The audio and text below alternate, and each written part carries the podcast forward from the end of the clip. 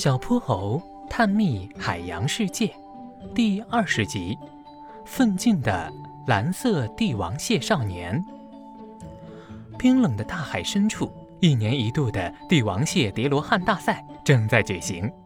听到消息赶过来的小泼猴和哼哼猪，悄悄地把金斗号停在赛场旁边，想要好好欣赏一下这场精彩的比赛。哼哼猪，看到了吗？所有参赛的帝王蟹分成了三队，分别是东海队、北海队和南海队。帝王蟹们从下往上，像搭积木一样，踩着本方队员的后背叠成一座塔。哪支队伍叠出的罗汉塔最高，哪支队伍就获胜。哼哼猪看着三只跃跃欲试的帝王蟹大军，忍不住鼓起了胖乎乎的巴掌。这时，他们却听到了嘤嘤嘤的哭泣声。小泼猴和哼哼猪连忙跟着声音找了过去。哇，居然还有蓝色的帝王螃蟹啊！哼哼猪拉了拉小泼猴，指着远处那个哭泣的帝王蟹少年，跟他嘀咕了一句：“哦，哼哼猪，帝王蟹其实不是螃蟹，它们是寄居蟹的近亲。这位帝王蟹还是少年，等长大了，腿长有近一米呢。还有。”虽然红色和金色的帝王蟹最多，但有些帝王蟹是会长成钴蓝色的。至于原因嘛，哈哈，老实说，我也不知道。哼哼猪游到蓝色帝王蟹少年的身旁，拍了拍他的肩膀：“小弟弟，你为什么要哭啊？”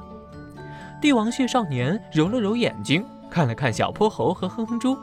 我本来是北海队的一员，但队长说，因为我身体的颜色跟别的帝王蟹不一样，怕引起麻烦，所以他不让我参加比赛了。我越想越难过，就哭了起来。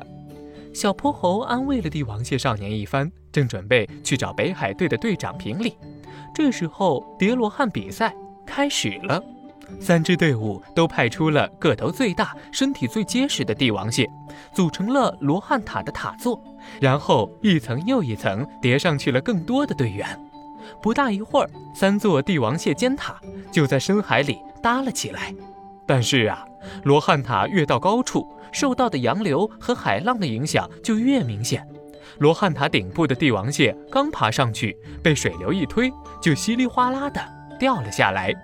比赛眼看就要结束了，三支队伍还是没有分出胜负。这个时候，蓝色的帝王蟹少年忽然挺起胸膛，朝北海队的罗汉塔冲了过去。队友们，我也是你们的一员，一直都是。我的身体更轻，更容易爬到塔顶，让我来试试吧。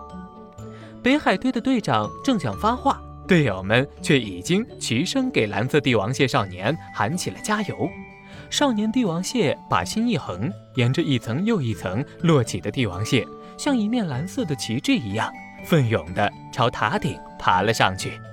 蓝色少年加油！蓝色少年加油啊！小泼猴和哼哼猪都忍不住为蓝色帝王蟹少年捏了一把汗。谁知道帝王蟹少年刚一爬到塔顶，洋流又朝北海队整座塔涌了过来。蓝色的旗帜在塔顶摇摇欲坠，整座塔马上就要倒塌，一败涂地了。滴滴滴！这时，中场裁判哨吹响了。凭借蓝色帝王蟹少年最后关头的英勇登顶，北海队最终赢得了第一名，胜利了！北海队胜利了！北海队的队长兴奋地拉着队员又蹦又跳。不算，你们的队员当中有一只是蓝色的。它根本就不是帝王蟹，没有蓝色的帝王蟹。哼，你瞎说什么？谁说帝王蟹就不能是蓝色的？外壳颜色不一样的帝王蟹就不是帝王蟹了吗？你们简直太狭隘了！它一直都是我们北海队的一员。怎么了？输了比赛不服气啊？北海队的队长面对其他两队的质疑，毫不客气地予以了激烈的还击。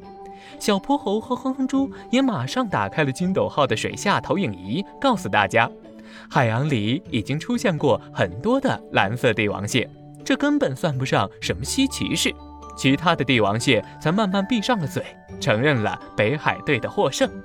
再看蓝色帝王蟹少年，刚刚还在哭泣的他，从没笑得像现在这么开心。他不但获得了胜利，也回到了自己的大家庭。小朋友们，小泼猴来考考你：帝王蟹跟哪一种动物是近亲呢？知道答案的小朋友，记得在评论区告诉我们哦。接下来，小泼猴和哼哼猪将带领大家去探索大海的更深处，那里还有更多好玩有趣的东西在等着我们。